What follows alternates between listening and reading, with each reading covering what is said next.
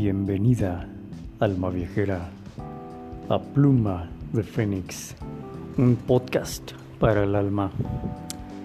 Hemos estado tratando con el tema de la muerte personal y hemos tenido, creo, muy buenas conclusiones en donde de lo que se trata es de que cada quien descubra sus propios acercamientos a verse en ese punto, en ese último paso, en ese último aliento.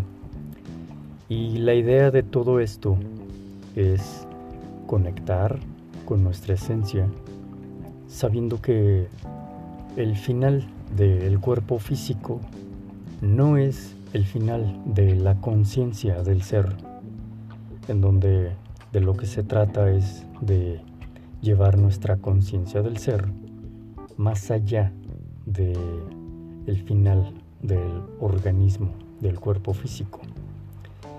Y una de las cuestiones más importantes que quiero tocar en esta entrada, en este episodio, es el cómo incentivarnos, el cómo agarrar inspiración durante la vida, durante nuestra estancia en la carne, con respecto a qué hacer con la vida misma, sabiendo que nos vamos a morir.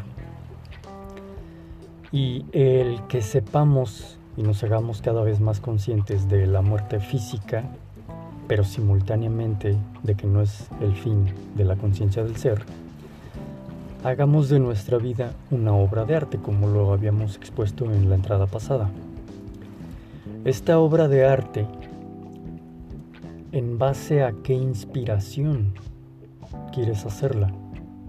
Luego entonces uno debe buscar en su pulso natural de ser estos atisbos de inspiración.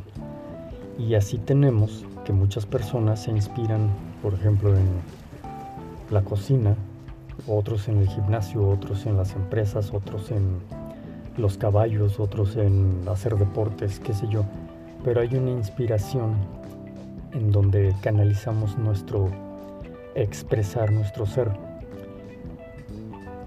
Entendemos que lo que hacemos, si mi caso es estar en un podcast, hacer un podcast el verme, autopercibirme como podcaster, no me hace que yo sea exclusivamente alguien que hace un podcast. Es solo una expresión de mi ser que me inspira y luego entonces actúo a través del podcast. Pero mi ser es mucho más complejo, más profundo. Lo que busco es que busques en ti y te des cuenta qué es lo que te inspira a hacer. Y ese hacer lo tomes como un elemento en donde se expresa tu ser. Mas, sin embargo, no eres lo que haces. Creo que esto se va entendiendo, se va dilucidando. Pero a través de lo que hacemos, a través de cómo nos expresamos, vamos conociendo nuestro ser. De eso se trata, de que nos demos cuenta de manera cada vez más refinada qué es lo que nos gusta hacer, qué es lo que nos gusta, eh, en, en qué solemos pensar, en qué solemos, qué es lo que nos hace reaccionar nuestro sentir, qué es lo que aflora nuestros sentimientos, los sentimientos más bellos, nuestros pensamientos más elevados. ¿Qué los inspira? ¿Qué es lo que hace que conectes con tu esencia, con tu ser? E intentes a toda esta amalgama de lo que te estoy platicando, darle cohesión. Esa cohesión, digamos que su palabra clave o su, su pegamento de todo esto sería legado. Cuando dejes este mundo, ¿cuál es tu legado? Ese legado tiene que ver con lo que en vida, en la carne, te inspiró a expresar tu ser, ya sea escribir una obra, ya sea llevar un blog, ya sea llevar un canal de YouTube, ya sea llevar una empresa, ya sea muchas de estas ecuaciones, no nomás una. Los seres humanos somos muy amplios y a lo mejor tu legado tiene que ver con tus hijos, pero aparte lo que legaste en tu camino cuando estabas en la carne y que todos te recuerden porque siempre les aportabas con tal actitud o tal manera. ¿Sí me explico? Es pensar en términos de legado. Bueno, la tarea de este episodio es que busques a nivel mental que te estimula, que te eleva tus pensamientos. A nivel emocional, que dispara tus sentimientos más bellos, más elevados.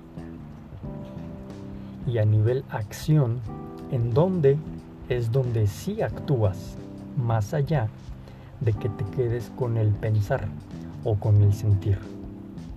Estos tres ya estarás reconociendo que son tus esferas de la vida, en donde coinciden, cuál es, cuál es el patrón realmente que tienes de este reconcilio entre tu mente, digo, tu esfera mental y tu esfera emocional, empatan en un patrón que explícitamente en esta ocasión buscamos el patrón de aquello que te inspira y que por lo tanto si actúas.